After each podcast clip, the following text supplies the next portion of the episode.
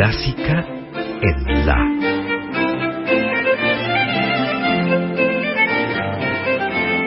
Idea y conducción, Margarita Celarayán.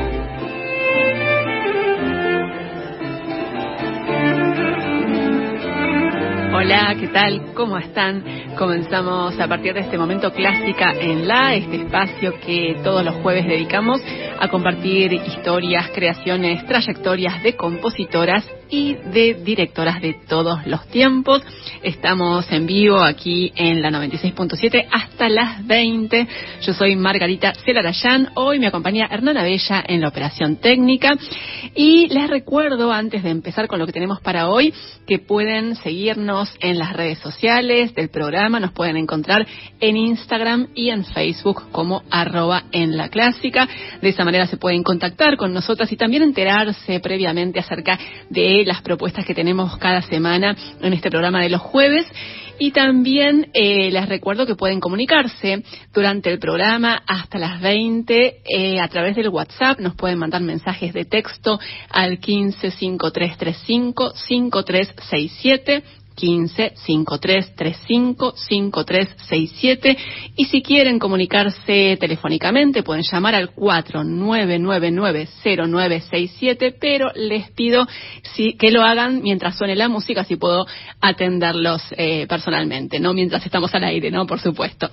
Bueno, dicho todo esto, eh, empezamos, como hacemos habitualmente, cada programa de Clásica en La empieza con un viaje al pasado para compartir la historia de una compositora o de varias de algún otro momento de eh, la historia y por supuesto para compartir eh, algo de su música. Y hoy tenemos una compositora que nos va a acompañar en la primera parte del programa, de la cual vamos a estar contándoles algo de su vida y por supuesto vamos a compartir algunas de sus obras. La historia de hoy entonces nos lleva a Austria a mediados del siglo XIX.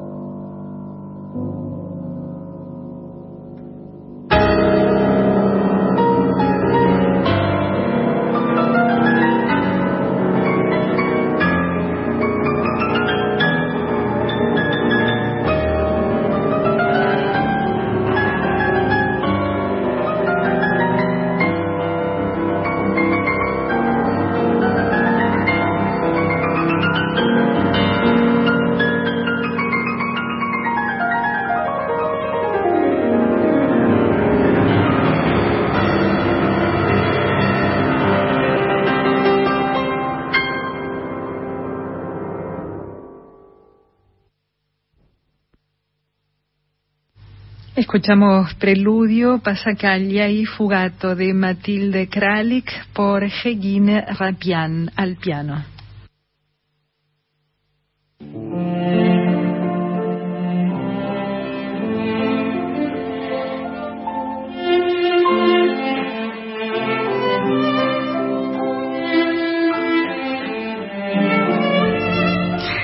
Matilde Aloisia Kralik von Meyerswalden, o algo así.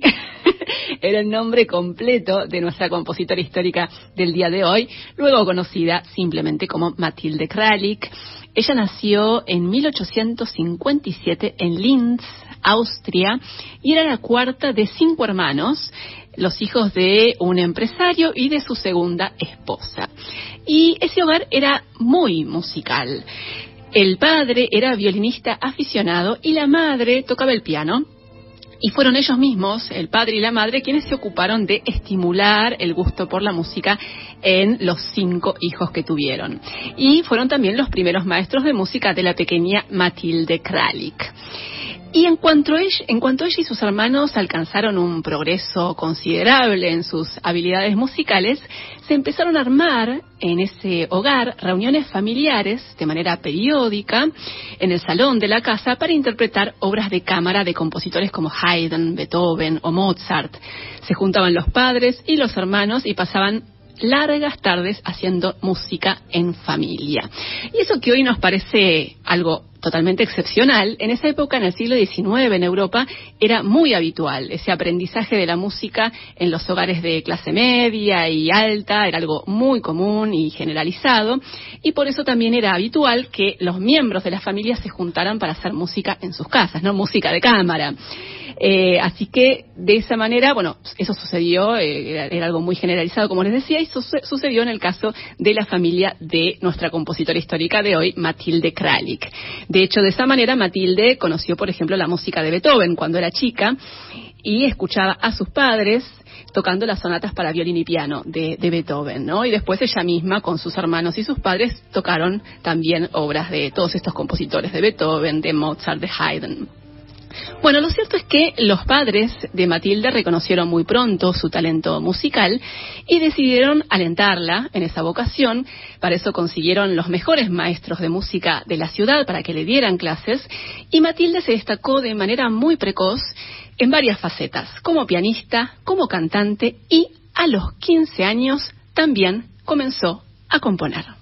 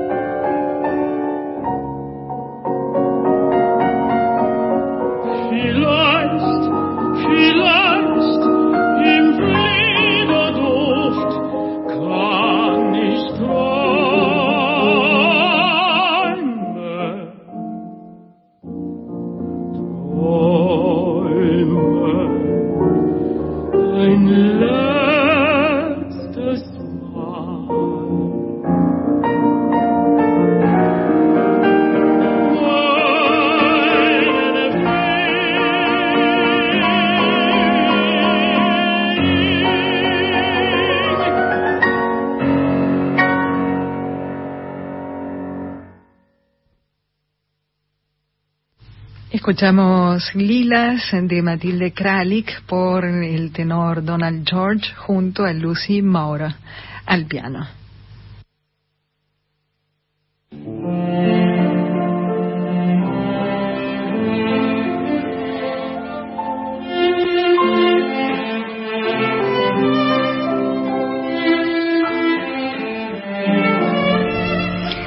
En 1870, cuando tenía alrededor de 12 años, nuestra compositora Matilde Kralik se trasladó con su familia a Viena y ahí tuvo como maestro de composición nada menos que Anton Bruckner, el gran compositor de la época.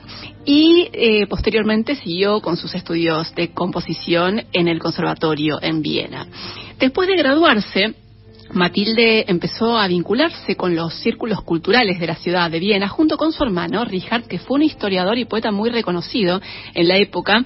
Tenían entre ellos, ella y su hermano, una relación muy cercana. Él era su máximo confidente y también era eh, una persona que le alentó muchísimo a Matilde en su vocación musical. Así que eran muy unidos y juntos tomaron contacto ahí en Viena con varios intelectuales y artistas de la ciudad, como por ejemplo los compositores Gustav Mahler y Hugo Wolf.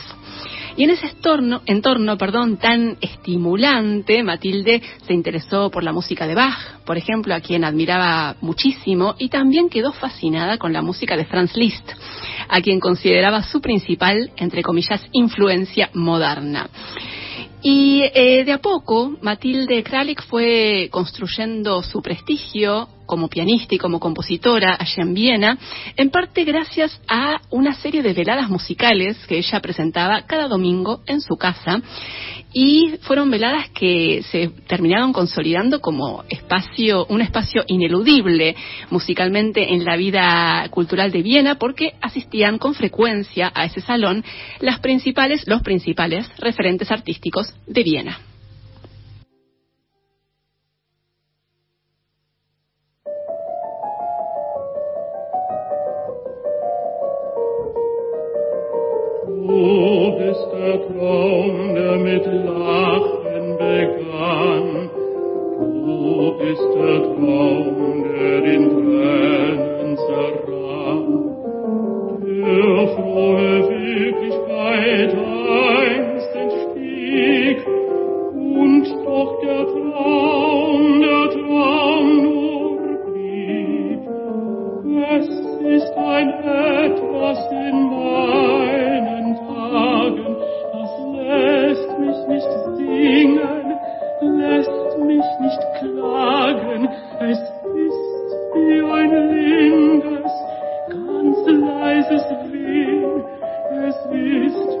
人生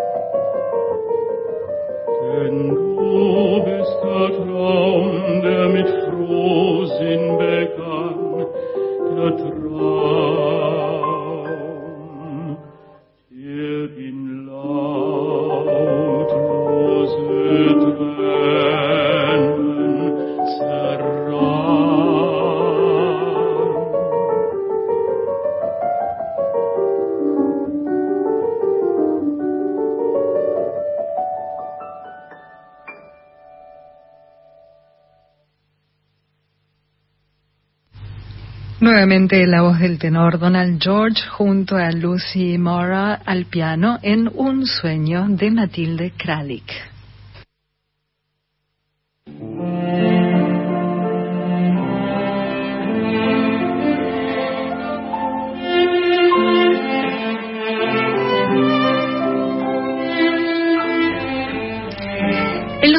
Años del siglo XIX, Matilde Kralik se convirtió en una figura destacada en los círculos musicales de Viena. Como les dije hace un rato, su salón se había consolidado como un espacio de mucho prestigio en esa ciudad. Pero además de eso, Matilde pudo dar a conocer varias de sus propias obras en salas de concierto de Viena.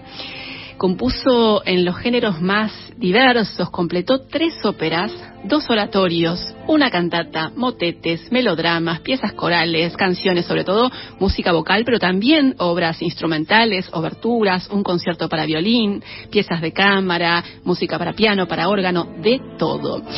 Y siguió activa durante toda su vida, componiendo y también actuando como pianista y como cantante, como organizadora de conciertos y también como integrante de varias asociaciones eh, que nucleaban a músicos y artistas en Viena, por ejemplo la Sociedad Bach de la ciudad, la Unión de Compositores Austríacos, la Asociación de Escritores y Artistas de Viena y también formó parte del Club de Compositoras Mujeres de Viena.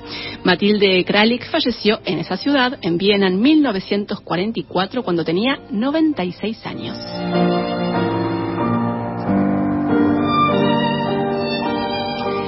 Y hay muy pocas obras de Matilde Kralik que se han grabado y lo poco que hay es lo que estuvimos compartiendo hoy con ustedes en este primer tramo de Clásica en la. Y vamos a cerrar este recorrido por la vida y la música de esta compositora austríaca con una obra de cámara que ella completó hacia el año 1880 cuando tenía 22 años. Vamos a escuchar el primer movimiento del trío en fa mayor de Matilde Kralik, compositora austríaca austríaca, perdón, que recordemos vivió entonces entre 1857 y 1944. Escuchemos entonces el primer movimiento de este trío en fa mayor de Matilde Kralik.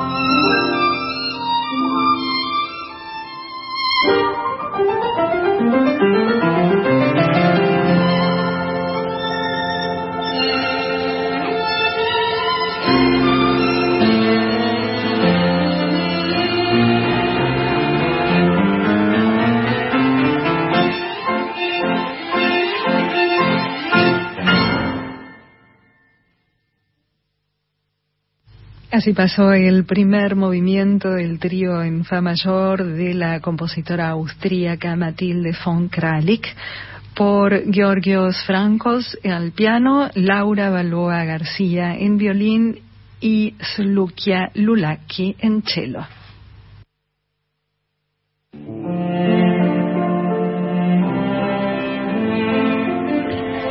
Seguimos en Clásica en La y, eh, Caro, tenemos un mensaje muy lindo que nos llegó al WhatsApp. Si te parece, lo compartimos. Sí, como no, dice Carlos Martínez. Hola Margarita, soy un oyente habitual de Clásica en La y quería comentarte que me has abierto la puerta a un maravilloso universo de compositoras desconocidas por mí. En el último programa pasaste a Ruth Gibbs de la cual logré conseguir varias obras. Las de cámara son muy lindas y también los conciertos para vientos, aunque la que me tiene fascinado es el concierto para piano en sol menor. Qué descubrimiento para mí, aunque conocía muchas de ellas como Eckhart Gramate, Dora Pejacovich y otras, eh, además de las muy conocidas, dice McConkie, Owen, Schmidt, Smythe, Munktel, Sara Levina, fueron muy gratos descubrimientos de tu mano. Un gran programa el tuyo, te estoy muy agradecido y que siga por mucho tiempo más. Un gran saludo de Carlos Martínez. Y agrega en una postdata que en el disco que consiguió con el concierto para piano de Gibbs estaba otra obra que le encantó, dice Variaciones para piano y orquesta de Dora Bright. Dice Carlos, no sé si habrás tratado en algún programa eh, a esta compositora que me haya perdido, dice, bueno. Bueno, Carlos, antes que nada, muchísimas gracias por tu mensaje, la verdad que nos da una alegría enorme porque finalmente es el propósito ¿no? de, Clásica en La, acercarles eh, la música de, tantas compositoras que hemos tenido a lo largo de la historia, que seguimos teniendo en la actualidad, eh, difundir sus creaciones, difundir sus historias, eh, sus trayectorias y la verdad es que me, alegra muchísimo recibir mensajes como el tuyo, Carlos, porque significa que bueno que, que cumplimos con, vamos cumpliendo con el objetivo que nos proponemos, que este, este que estamos diciendo y además eh, lograr una diversidad, ¿no? Y que, y que se vayan escuchando estas músicas que rara vez se escuchan o que nunca en algunos casos se han escuchado por radio o por lo menos aquí en la Argentina, ¿no? Así que muchísimas gracias por tu mensaje y con respecto a lo que consultas de eh, la obra de Dora Bright y particularmente esta compositora, la tengo, eh, digamos, en carpeta. Ah, muy bien. tengo, eh, por supuesto, esa grabación y la tenemos eh, ahí en, entre las compositoras, en una lista de compositoras que en algún momento van a aparecer en Clásica en la. Eh, lo que sucede con algunas de estas compositoras es que tal vez no hay tantas obras, entonces hay que encontrar bien el momento para, para compartir esa música, el contexto, pero, pero sí, la tenemos ahí en, gateras a, Dora Bright para que llegue con su música en algún momento. Eh, y, bueno, y muchísimas gracias, Carlos, por tu mensaje. Reiteramos la, la vía, las vías de contacto, Carlos, si te parece. Sí, cómo no, 49990967, nuestra línea de oyentes ahí les pedimos que se comuniquen mientras está difundiéndose la música. También pueden escribir por WhatsApp al 1553355367 y nos pueden seguir en Instagram arroba en la clásica. Exacto. Y también estoy pensando, estoy empezando a reactivar el Facebook, así ah, que también pueden seguirnos por Facebook, si, si pueden y si quieren. Eh, pensaba abandonarlo, pero me arrepentí, así que prometo, prometo reactivar eh, las actualizaciones del Facebook también. Así que Instagram y Facebook arroba en la clásica. Bueno, dicho todo esto, eh, vamos a dedicarle lo que nos queda de esta primera hora de programa de Clásica en la a una gran compositora de nuestro tiempo que eh, ha fallecido recientemente. Estoy hablando de Kaya Sariajo, la maravillosa compositora finlandesa que falleció el viernes pasado en París, que era su ciudad de residencia desde el, hacía bastante tiempo, casi 40 años, si no me equivoco, vivió en esa ciudad. Kaya Sariajo tenía 70 años y estaba muy enferma, padecía un, tumor, un, cáncer eh, de cerebro gravísimo eh, y venía desde hace muchos años padeciendo esta enfermedad. Estamos hablando de una de las figuras más destacadas y trascendentes de la creación musical de las últimas décadas, desde fines del siglo XX y lo que va del siglo XXI, una creadora realmente imprescindible, ineludible de nuestro tiempo, autora de cerca de 100 obras, óperas, conciertos, piezas orquestales, música electroacústica, una figura imprescindible. Vamos a estar contándoles un poquito más sobre ella, pero antes les propongo escuchar algo de su música Vamos a empezar con una obra para arpa y orquesta que se llama Trans, que ella compuso en el año 2015.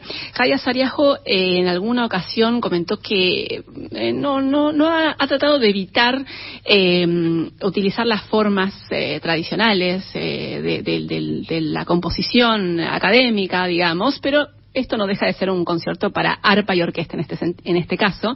esta obra trans eh, que se divide en tres movimientos y el primero de ellos, que es el que vamos a escuchar, presenta las diversas texturas y los caracteres contrastantes que pueden lograrse con el instrumento solista, en este caso que es el arpa, y se van planteando diálogos entre el arpa y los diferentes grupos de instrumentos de la orquesta. Así que escuchemos el primer movimiento de Trans de Kaya Sariajo, que lleva un título, Fugitivo. El solista es Xavier de Mestre en arpa junto a la Orquesta Sinfónica de la Radio de Finlandia dirigida por Hannu Lintu.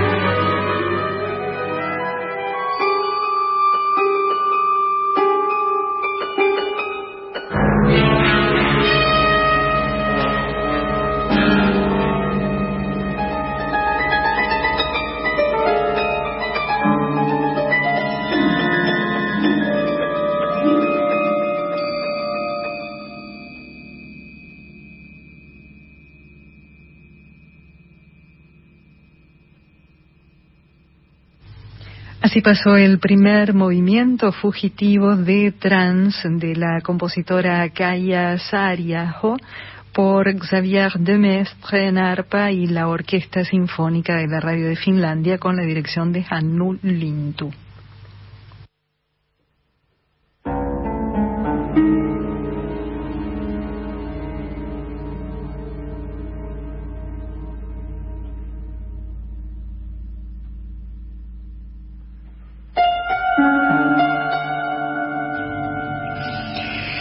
Estamos recordando a la gran Kaya Sariaho, que falleció el viernes pasado en París a los 70 años, una de las compositoras más relevantes de nuestro tiempo, sin distinción de género, sin ninguna duda. Eh, recordemos que Kaya Sariaho había nacido en Helsinki, en Finlandia, en el año 1952 y eh, venimos hablando de una compositora de Matilde Kralik que les contaba que, digamos, eh, creció en un hogar musical. Bueno, el caso de Kaya Sariajo fue totalmente lo contrario. Ella creció en un hogar sin ninguna influencia de la música, pero ella sintió desde siempre, desde muy chiquitita, una fascinación por el mundo de los sonidos y por la música. Y como no la llevaban a conciertos cuando era chica, ella trataba de encontrar música, de buscar y de escuchar todo lo que podía en la radio. Y eso fue una influencia muy importante para ella en, su infancia particularmente, ¿no? Parece que un maestro de la escuela detectó su sensibilidad musical y eh, le recomendó a los padres de Kaya que la mandaran a estudiar música. Y empezó, como suele suceder en muchos casos, con el piano, pero parece que era tremendamente tímida y sufría muchísimo al momento de tener que tocar ante el público, ¿no? Después parece que probó con la guitarra y ese fue un instrumento que le permitió empezar a experimentar con la composición encerrada en su cuarto, con la guitarra. Pero parece que cuando tenía 11 años, Kaya Sariajo leyó una biografía de Mozart y cuando supo todo lo que Mozart había compuesto cuando tenía la edad de Kaya, a los 11 años, antes de los 11 años, le agarró una frustración enorme y pensó que nunca iba a poder componer. Se comparó con Mozart y pensó, no, chau, nunca voy a poder dedicarme a la composición si a los 11 años no hice ni la mitad de lo que hizo Mozart. En fin, después probó Kaya Sariajo con el órgano, incluso también experimentó en otras ramas del arte como la pintura y finalmente, por suerte, afortunadamente, se inclinó por la composición se podría decir que tardíamente, recién a los 23 años, empezó a estudiar formalmente composición en la Academia Sibelius de Helsinki. Y a propósito de esos años de estudio en, la Academia Sibelius, en una entrevista, Kaya Sariajo eh, contó acerca de, esos, de esa experiencia de estudios de composición en Helsinki a mediados de los años 70. Les voy a leer lo que ella contó. Dijo, en aquella época no había ninguna otra mujer en la Academia Sibelius que estudiara composición, y al principio me topé con algunos profesores que no querían enseñarme por el simple hecho de ser mujer. Pensaban que era una pérdida de tiempo y esa sensación era generalizada. Eso me hirió profundamente, pero no consiguieron que me rindiera. Había una fuerza en mí que me decía que esa era y debía ser mi vida y que nada me impediría seguir intentándolo. Afortunadamente, esa tremenda determinación de Kaya Sariajo le permitió justamente seguir intentándolo, seguir adelante y convertirse en una de las grandes compositoras de nuestro tiempo, de las últimas décadas del siglo XX y de lo que va del siglo XXI. Eh, posteriormente, ella se trasladó en la década del 80 a París, trabajó en el IRCAM, el Instituto de Investigación y Coordinación Acústica y Música que creó eh, Pierre Boulez, y ahí fue ganando experiencia en las técnicas de composición asistida por computadora, en synth con electrónica en vivo, y esa experiencia influyó muchísimo posteriormente en su escritura orquestal, que eh, tiene mucha influencia de esas experiencias de ella con la música electrónica. Eh, y eh, en el año 2000 aproximadamente fue el momento en el que empezó a ganar mayor reconocimiento a nivel internacional Kaya Sariajo como compositora, fue eh, después del estreno de su primera ópera, L'amour de Luan, que tuvo su estreno en el Festival de Salzburgo, y a partir de ese momento orquestas, agrupaciones, instrumentistas de todo el mundo empezaron a interpretar y a difundir las obras de Kaya Sariajo. Sus óperas, por ejemplo, se han presentado en los últimos años en algunos de los teatros más importantes del planeta, la Ópera de París, el Met de Nueva York, el Covent Garden de Londres, en fin, una figura trascendental eh, por su aporte a la composición de nuestro tiempo y también afortunadamente muy reconocida y valorada en todo el mundo, la de Kaya Sariajo. Y en los últimos tiempos, ya estando muy enferma, siguió componiendo y de hecho en el mes de marzo completó la que fue su última obra, que es un concierto para trompeta y orquesta. Vamos a cerrar este homenaje, este pequeño homenaje desde Clásico en la a la gran Kaya Sariajo con eh, fragmentos de una obra de ella del año 1999. La obra se llama Ultramar y significa a través del mar en francés antiguo. Es una obra para orquesta y coro mixto dividida en siete partes. Y vamos a escuchar la segunda parte y la tercera que llevan títulos. La segunda parte se titula Amor y utiliza un texto del poeta árabe Abu Said, un poeta del siglo X. Y la tercera parte se llama Olas y eh, en, esta, en este segmento el coro canta sin texto y forma parte integral de la textura orquestal. Así que vamos a escuchar entonces estos dos movimientos de Ultramar de Kaya Sariajo, Amor y Olas por el coro de cámara de Tapiola y la Orquesta Sinfónica de la Radio de Finlandia con dirección de Jukka Pekka Saraste.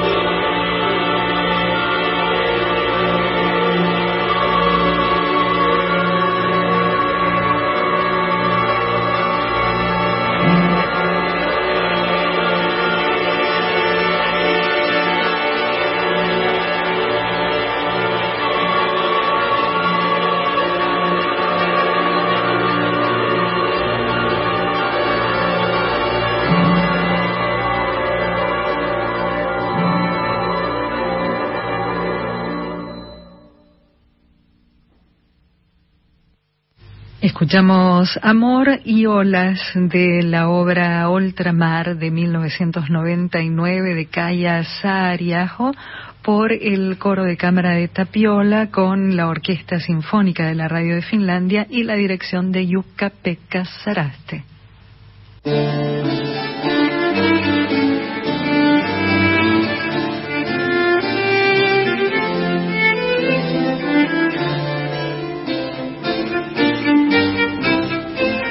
Comenzamos la segunda y última hora de Clásica en la, compartiendo música de compositoras, actividad de directoras y estamos así hasta las 20 aquí en eh, Radio Nacional Clásica, la 96.7. Y antes de seguir, Caro, te voy a pedir si podemos recordar las vías de contacto para que se comuniquen durante el programa hasta el antes de las 20. Así es, pueden llamar al 49990967, eso mientras está sonando la música y también pueden escribir por WhatsApp al 15 5335 5367. Además, nos pueden seguir en redes sociales, Instagram y Facebook, arroba en la clásica. Y les recordamos que los programas anteriores están disponibles en formato podcast para poder ser escuchados en cualquier momento y en el dispositivo que tengan a mano. Los pueden encontrar en Spotify y en iTunes como podcast clásica en la. Así es. Les cuento que mañana en el Auditorio Nacional del Centro Cultural Kirchner se va a poder escuchar, supongo que tal vez en carácter de estreno en nuestro país, una obra de Grajina Batsevich, que es una compositora maravillosa que quienes escuchan con frecuencia clásica en la ya conocen porque es una compositora que ha tenido bastante difusión en los últimos tiempos y que aquí en Clásica en la la traemos toda vez que podemos porque nos encanta. Vamos a blanquearlo. La obra que se va a escuchar de ella mañana en el CCK es su concierto para violín y orquesta número 3 y va a ser en el marco de una nueva presentación de la Orquesta Sinfónica Nacional en su ciclo anual en, una, en un programa que va a incluir también música de Félix Mendelssohn y del argentino Pablo Rubino, con dirección de Silvina Perulia. Y la solista será la violinista Cecilia Isas, que está aquí en el estudio de Radio Nacional Clásica. Nos visita a propósito de lo que será esta presentación mañana en el CCK. Hola Cecilia, ¿cómo estás? Qué placer tenerte aquí. un honor para mí participar de este programa y bueno, y más para hablar de esta magnífica compositora que vamos a escuchar mañana en el CCK. Eh, Cecilia, sabemos que tu vínculo con la música de Grażyna Batsevich, esta gran compositora, también violinista, polaca, de la primera mitad del siglo XX, tenés un, un vínculo bastante duradero y muy muy estrecho con ella, con, con su música. Y te quería preguntar cómo surgió ese vínculo, cómo conociste su música y cómo se fue dando esa relación con la obra de Grażyna Batsevich. Bueno, mira, nosotros, eh, bueno, yo tengo un dúo ya de violín y piano ya hace más de 10 años con Alan Kiviek y mm, hace ya casi 10 años, nos habían ofrecido para la Asociación Musical de Bolívar hacer un concierto de todas compositoras mujeres. Entonces empezamos a investigar y bueno, uno conocía las romanzas de Clara Schumann, una pieza de Fanny Mendelssohn, pero no sabíamos si realmente había más para este esta agrupación. Y la verdad que empezamos a encontrar muchísima música de Amy Beach, unas romanzas que se hizo en un simposio casualmente en Nueva York para la mujer y para que las mujeres violinistas pudieran participar en orquestas y pudieran realmente también eh, recibir una, un sueldo. Este, mm, después en la sonata de Amanda Mayer, que también preciosa. Y bueno, así encontramos a esta Gracina Basevich con sus sonatas y bueno, y empezamos, tocamos la sonata número 3, la sonata número 4. Este, yo empecé a indagar también en sus obras de violín solo y en sus conciertos y la verdad que es un honor y un placer poder este, hacer mi debut con la Orquesta Sinfónica Nacional con este concierto número 3, que tiene una energía, una potencia, una fuerza, es mm, maravillosa. Cecilia, bueno, recordemos que Cecilia Isas, nuestra invitada de hoy, eh, es una violinista de amplia trayectoria, integrante de la Orquesta Sinfónica Nacional y también, como ella misma nos contaba recién, eh, forma este dúo con Alan Kviek, con quien se han presentado en salas de concierto del país y del exterior también, y han grabado un disco con, en, el que incluyeron también eh, una de las sonatas, ¿no?, de Grażyna Batsevich. Em, decíamos recién que eh, Grajina Batsevich es una compositora que los oyentes de Clásica en la ya conocen, eh, pero el público se renueva, así que eh, contemos un poquito sobre, sobre ella, sobre quién fue Grajina Batsevich. Bueno, a mí me llamó muchísimo la atención que, digamos, cuando empecé a investigar y a escuchar su música, porque bueno, en su música ya habla por sí solo el valor de, de, de ella como compositora, pero bueno, mm, me, me, interesó muchísimo que en una época tan difícil, digamos, ella es de 1909 al 69. La agarró las dos, digamos, desde los 5 a casi los 9, 10 años. Tuvo la Primera Guerra Mundial. Después, a los 30 años, estuvo con la Segunda. Eh, una época difícil, digamos, para lo que eran las mujeres. Por ahí incluso uno diría hoy que tampoco no es fácil. Este, y me llamó muchísimo la atención eh, eso, siendo mujer, como ella en una época difícil de lo que era la, mm, la participar musicalmente en un medio que realmente en el machismo europeo, porque mm, ella, digamos, no tan solo era violinista, una excelente y prodigiosa violinista, sino también pianista, que empezó desde muy chiquita con su padre, que era compositor, y bueno, después, digamos, eh, también a través de, de Simanovsky em, le recomendaron que vaya a estudiar a París y con Nadia Boulanger, que fue la profesora de Astor Piazzolla, digamos que uno la conoce por eso. Eh, tuvo, digamos, al, al, a pesar de estar en contacto con grandes eh, maestros, eso no te habilitaba a que, bueno, pudieras entrar en este mundo masculino. Y realmente ella en esa época era reconocida como compositora en el mundo de la creación. Entonces, bueno, me llamó mucho cómo ella se abrió camino, eh, digamos, su música tiene esa fuerza y realmente desde el primer momento que escuchamos con Alan eh, sus sonatas, y bueno, y yo sus conciertos y este concierto es como que, ah, fue así una, una amor a primera vista. Sí, es que realmente es, es eh, maravillosa la música de Grajina Batsevich, uno la escucha y se queda siempre impactado, impresionado. eso que incluso en sus diferentes obras, porque por ejemplo nosotros grabamos la Sonata 3, y después tenemos también hemos grabado Vitral que son totalmente diferentes. Incluso eh, sus conciertos para violín también no es que todos son el mismo lenguaje. Y el por ejemplo el concierto que tiene para viola porque tiene muchísima producción un concierto para piano uno para dos pianos bueno eh, una ópera, y en su concierto, por ejemplo, para viola es un lenguaje totalmente diferente, como, bueno, sí ya un lenguaje muy contemporáneo, por ahí más atonal, pero en lo que es el respecto a este concierto es eh, realmente se ve un poco de ese neoclasicismo y bueno, hay también un, esa fuerza un poco romántica también de ella, este, así que bueno. así que, eh, bueno, mañana entonces será eh, ese estreno en Argentina, yo supongo que sí, no creo que se haya hecho nunca. No, no, acá se, se estreno porque incluso, bueno, el material está protegido. Fue incluso para conseguir yo empezar a estudiarlo, me, me, puse en contacto con la editorial de Polonia, pensando que por ahí, viste, vos compras online, te la mandan tipo PDF, ¿no? Me decían que a Sudamérica no mandaban. Ah, mira un amigo después eh, me cuenta cuando le empiezo a contar de esta compositora, le mando la grabación nuestra, eh, músico que vive en Nueva York, y me empieza a contar que le empieza, era una compositora que para él era NN, y después la empieza a ver allá, es como que, bueno, me dice, acá sí se toca esta compositora.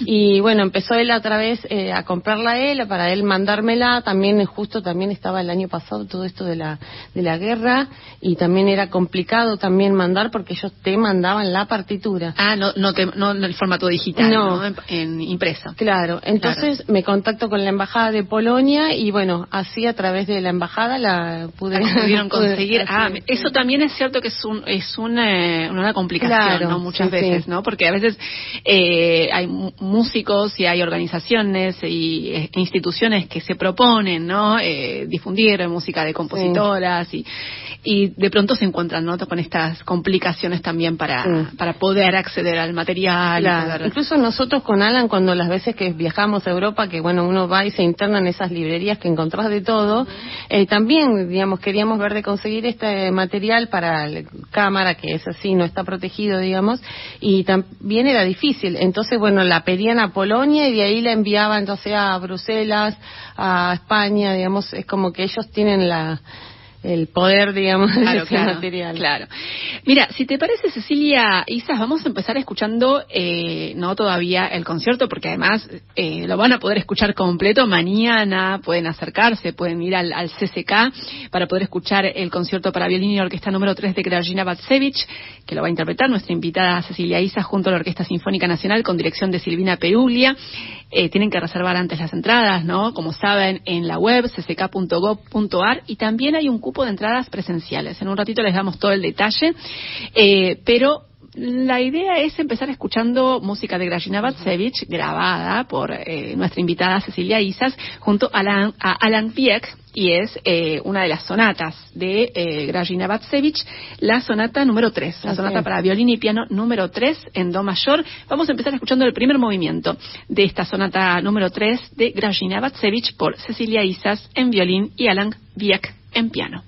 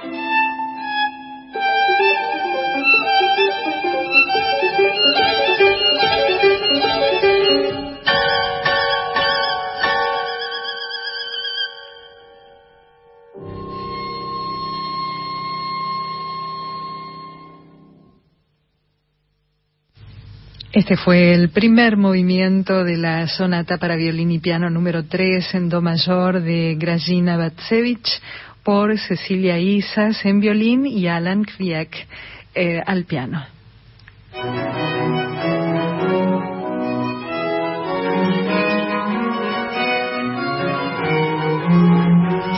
Seguimos en Clásica en La con nuestra invitada, la violinista Cecilia Isas, que mañana va a interpretar en el Auditorio Nacional del Centro Cultural Kirchner el concierto para violín y orquesta número 3 de Grażyna Batsevich junto a la Orquesta Sinfónica Nacional dirigida por Silvina Peruglia con un programa que también va a incluir obras de Félix Mendelssohn y del argentino Pablo Rubino.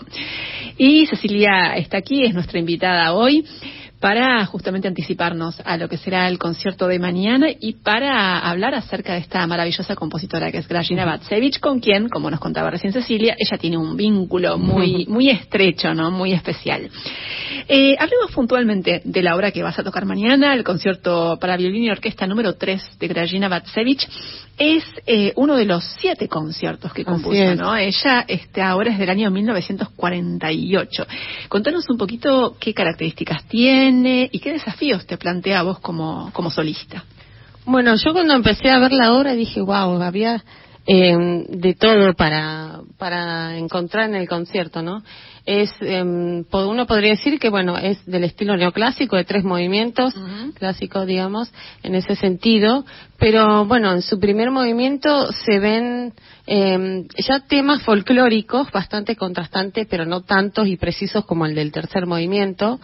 Y al comienzo empieza con todo un lirismo un poco también romántico se ve un poco ese romanticismo y tiene muchísima fuerza este, se puede, digamos, empezar a encontrar desde arpegios, eh, dobles cuerdas, bueno, muchísimo material. Y después, claro, veo, empiezo a indagar sobre ella, que había estudiado con Carl Flesch, eh, bueno, el, un húngaro que era un prodigio, el que nos hizo todo el sistema de escalas para los violinistas, de la técnica del violín, de dobles cuerdas, de terceras, este. Entonces empecé un poco, digo, me meto con Flesch, que ya lo había visto, digamos, uno es lo que ve desde un comienzo también cuando agarra el violín, pero bueno, como para fortalecer la mano y, a, abarcarlo el concierto con, con, es como ir al gimnasio más o menos. Claro, claro. Y bueno, en el segundo movimiento que uno podría decir, bueno, acá uno descansa, eh, descansa hasta cierto punto porque hay todo el tiempo cierta tensión, ¿no?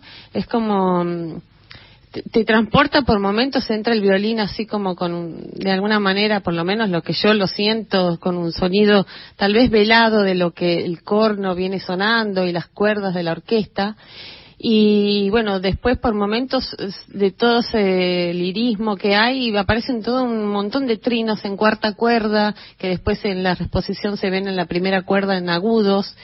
Y bueno, también me evoca un poco tal vez a Bartok, a la Noche Transfigurada, como es que es un trino grande que abarca desde toda una frase y que por ahí empezaba a verlo, digo, bueno, son frases pequeñas, pero después lo vas uniendo y es realmente, sus ideas son magníficas.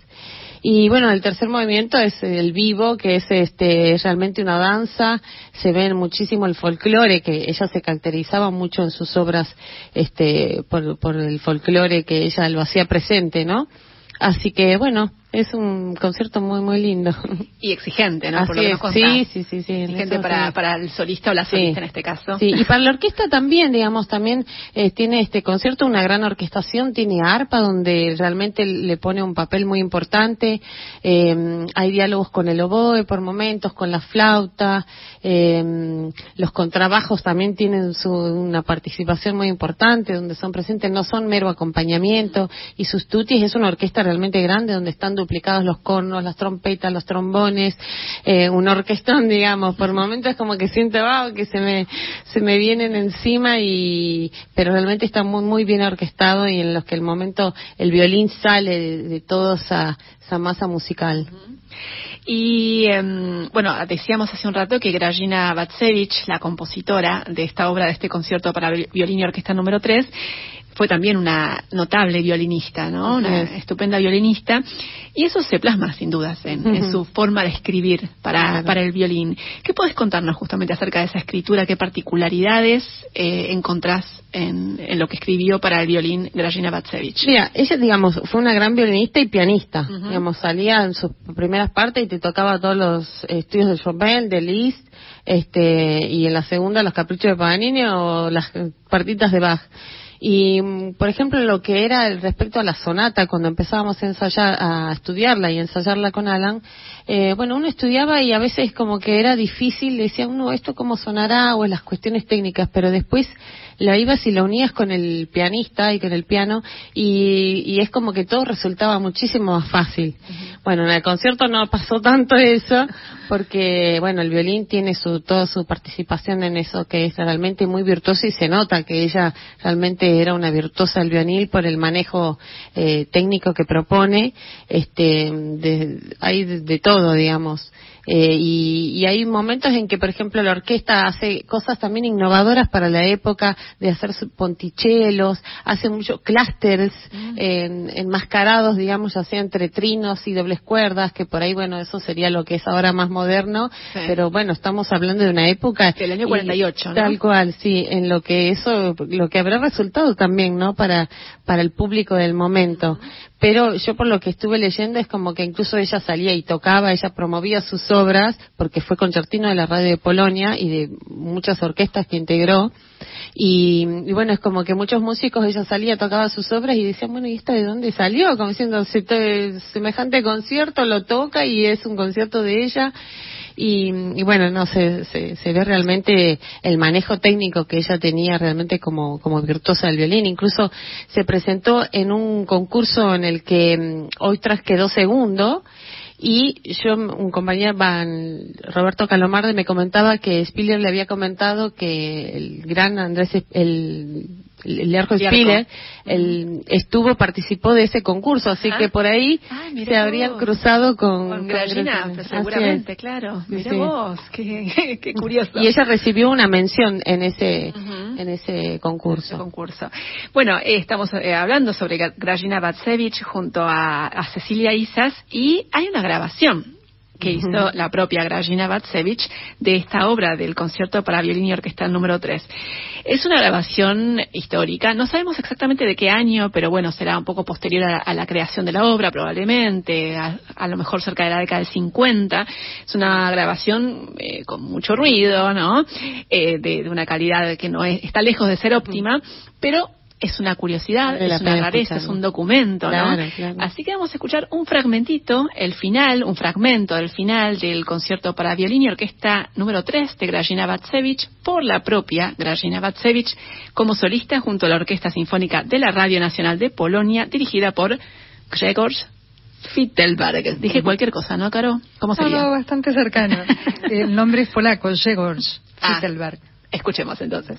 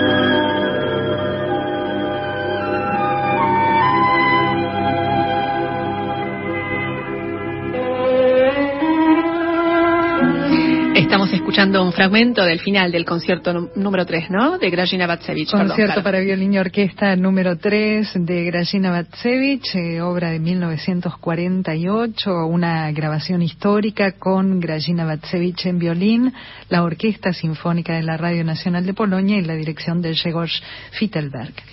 Exactamente. Y recordemos entonces la invitación para mañana, viernes, a las 20 en el Auditorio Nacional del CCK se presenta la Orquesta Sinfónica Nacional con dirección de Silvina Perulia y la solista será nuestra invitada de hoy, Cecilia Isas, que va a interpretar esta obra, el concierto para violín y orquesta número 3 de la compositora polaca Grażyna Batsevich. Va a haber también música del compositor argentino Pablo Rubino y la sinfonía número 3, la escocesa de Félix Mendelssohn en el cierre del programa. Como siempre, este, el concierto es con entrada gratuita, pero hay que reservar previamente en la web cck.gov.ar, con belarga gov, cck.gov.ar y también va a haber un cupo de entradas para retirar de manera presencial que se pueden retirar el mismo día del concierto, o sea, el mismo viernes a partir de las 14. Es un cupo, por supuesto, limitado, más reducido, ¿no?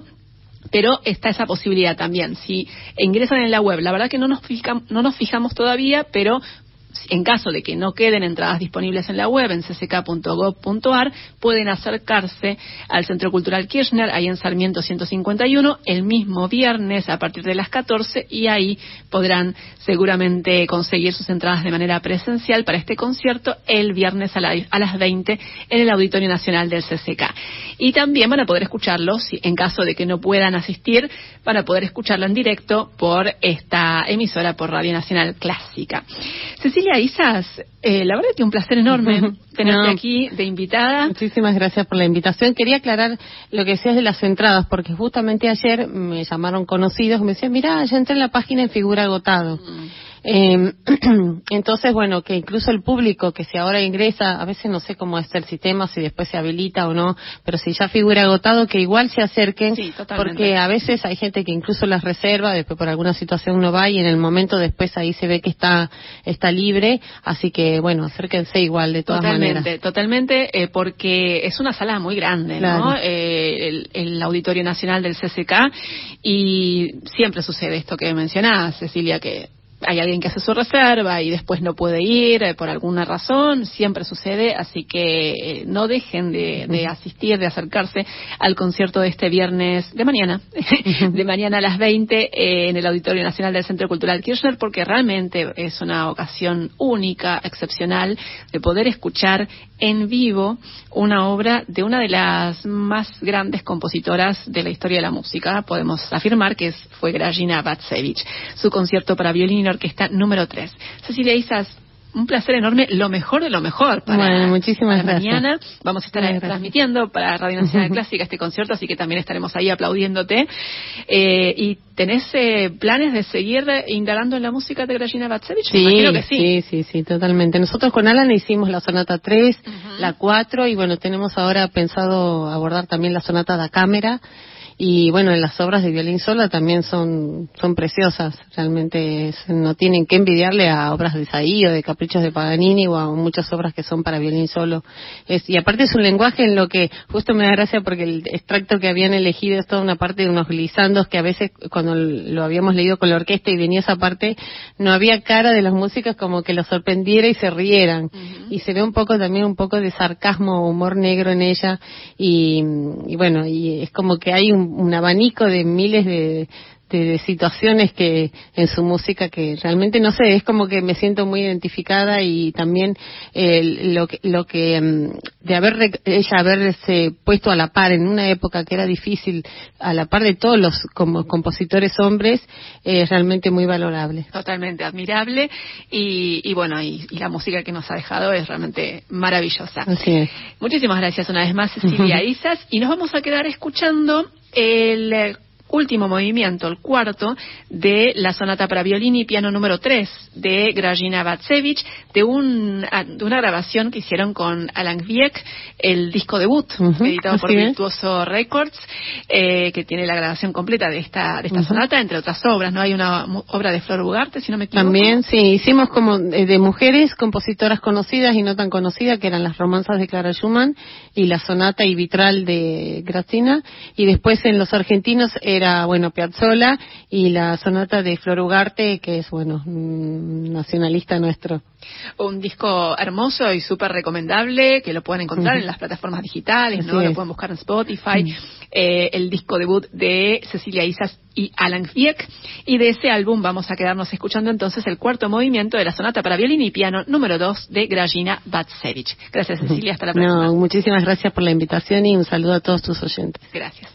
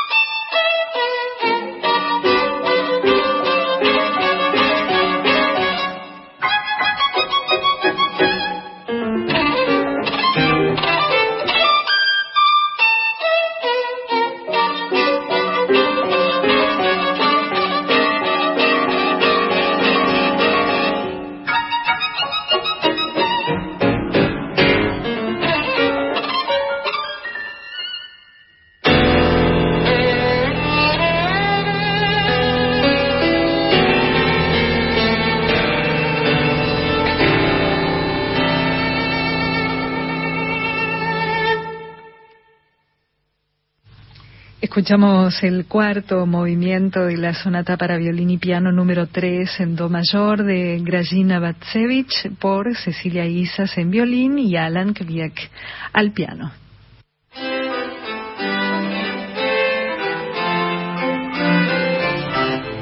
Seguimos en Clásica en la hasta las 20. Estamos aquí en la 96.7 y venimos dedicándonos en el programa de hoy a compositoras eh, de diferentes épocas. Y ahora es momento de dedicarnos a algunas directoras de nuestro tiempo, de la actualidad. Tenemos algunas noticias que involucran a directoras eh, que vienen desarrollando trayectorias muy importantes a nivel internacional. Así que les voy a contar algunas cositas, algunas novedades recientes. Les cuento que Speranza Una directora italiana especializada en el repertorio operística, fue designada nueva principal directora invitada del la Royal Opera House de Covent Garden, el Covent Garden de Londres. Eh, Esperanza Scapucci, les decía, es una de las directoras eh, más requeridas actualmente en el panorama de la ópera, aunque también dirige, por supuesto, conciertos sinfónicos. Ha dirigido en los últimos tiempos en los teatros más importantes de Europa y de Estados Unidos, como la Ópera de París, la Scala de Milán, el Met de Nueva York y Hace muy poquitos días se anunció entonces que será la próxima directora principal invitada de la Royal Opera House de Covent Garden de Londres a partir de la temporada 2025-2026. Speranza Scapucci, un nombre para tener en cuenta. Y otro nombre para tener en cuenta es el de, el de la directora alemana Johanna Malwitz una directora que nació en 1986, que eh, es actualmente directora musical del Teatro Estatal de Nuremberg y a partir de esta temporada que comienza ahora, 2023-2024, va a ser la nueva directora artística y directora principal de la Orquesta de la Concerthaus de Berlín. Johanna Malwitz, esta directora, acaba de firmar un contrato de exclusividad con el sello Deutsche Grammophon, nada más y nada menos. La segunda directora que firma un contrato de exclusividad con este sello tan prestigioso, Johanna Malwitz, que a partir de este contrato eh, tiene previsto eh, grabar dos discos para Deutsche Grammophon, el primero con obras de Kurt Weill y el segundo con el oratorio Las Estaciones de Haydn. Así que dos directoras de la nueva generación, Speranza Scapucci y Johanna Malwitz, que siguen creciendo y desarrollando desarrollándose en sus trayectorias a nivel internacional y sumando logros en su actividad como les acabo de contar. Vamos a escuchar un registro de una de estas directoras, de Johanna Malwitz. Vamos a compartir eh, una grabación tomada en el Festival de Salzburgo en el año 2020, cuando Johanna Malwitz dirigió la ópera Così fan tutte. Vamos a escuchar el final de esta ópera de Mozart Después Caro Guevara les va a contar quiénes son los solistas junto a la Orquesta Filarmónica de Viena dirigida por Johanna Malwitz.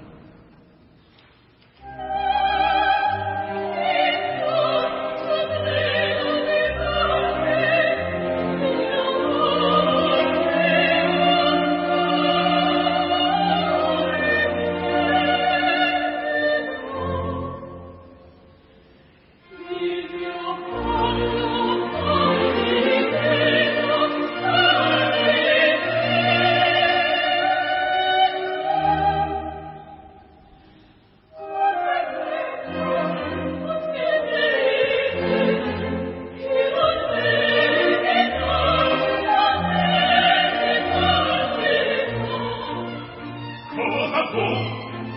Per dove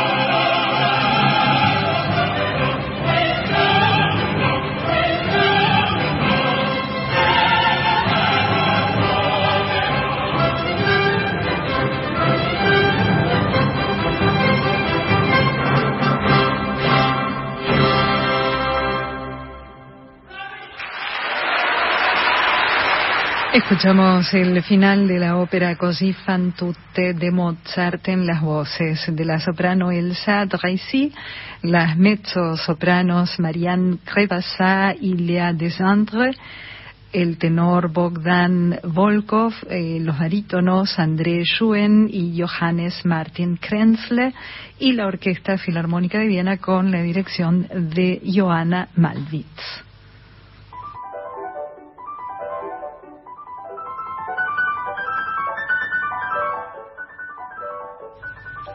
Vamos llegando al final de Clásica en la de hoy y vamos a dedicar estos últimos minutos del programa a un nuevo álbum, nueva discografía. Siempre tratamos en el final de compartir alguna nueva grabación con música, por supuesto, de compositoras. Y en este caso lo que tenemos es una nueva grabación del concierto para piano y orquesta de Clara Dick Schumann, una obra afortunadamente muy grabada. Y en este caso, este álbum se editó hace muy poquitos días, eh, es del sello Berlin Classics, con la pianista alemana Luisa y Morde como solista junto a la Orquesta Filarmónica de Bremen. Eh, vamos a despedirnos con el primer movimiento de esta obra, una obra que Clara Vick completó cuando tenía cerca de 15 años. La empezó a componer a los 14 y la estrenó ella misma en 1835 a los 16 años, nada menos que eh, en la Gewandhaus de Leipzig y con dirección de Felix Mendelssohn. Vamos a escuchar entonces el primer movimiento del concierto para piano y orquesta en la menor opus 7 de Clara Dick Schumann por Luisa Imorde en piano junto a la Orquesta Filarmónica de Bremen, dirigida por Marie Jacot, en una grabación, como les decía, editada hace muy poquito por el sello Berlin Classics.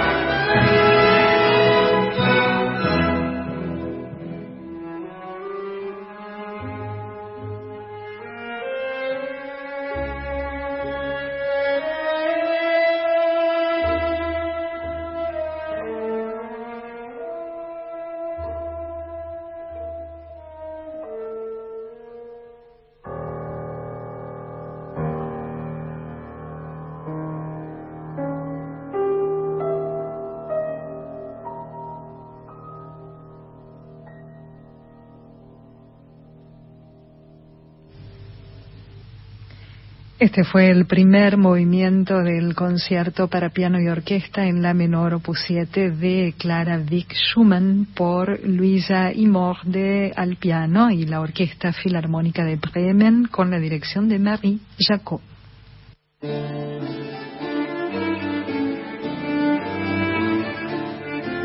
Y así llegamos al final de Clásica en la de hoy. Carolina Guevara, muchísimas gracias por la compañía como siempre. Por favor, un placer como siempre. Gracias a Natalia Bravo que nos acompañó en la segunda hora en la operación técnica y muchísimas gracias a ustedes por la compañía de siempre. Volvemos a encontrarnos el próximo jueves a partir de las 18. Chau.